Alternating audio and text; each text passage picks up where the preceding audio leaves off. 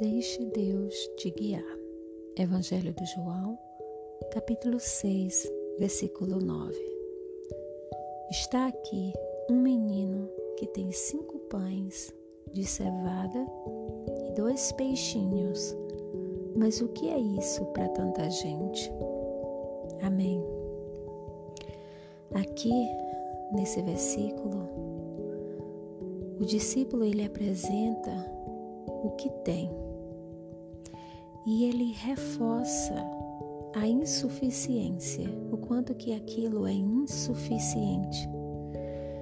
Assim somos nós, quando nós tentamos resolver nossos problemas sem a presença de Deus. Sem a presença de Deus, nós seremos com certeza sempre, sempre insuficientes. E o que eu aprendo aqui é que eu preciso apresentar para Deus o meu problema, disposição para trabalhar no meu problema com aquilo que eu já tenho e entregar a Ele aquilo que só Ele pode fazer. Deus, na verdade, Ele não espera de nós que nós façamos o impossível, porque Ele já sabe que o impossível ficou para Ele, mas nós precisamos usar aquilo que nós temos e florescer aonde Ele nos colocou.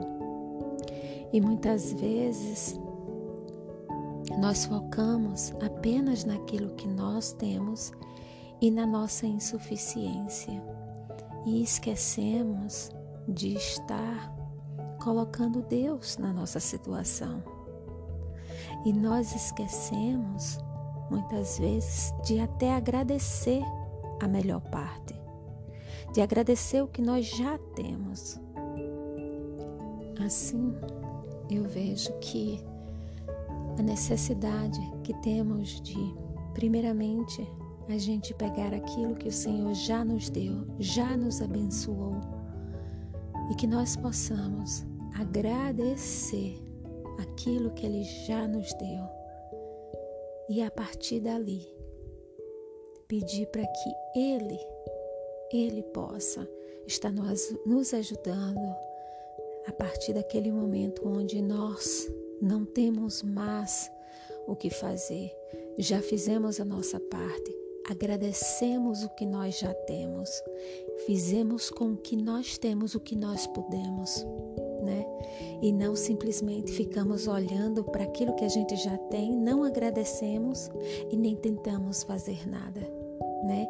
Então, nesse versículo, né, quando esse menino ele tem cinco pães, ele tem dois peixinhos. Então, com isso, é o que você tem. Deus não pede para você me dar seis pães quando você só tem cinco, mas dê o que você tem. Agradeça o que você tem. E a partir daí, Ele que vai trabalhar. Amém.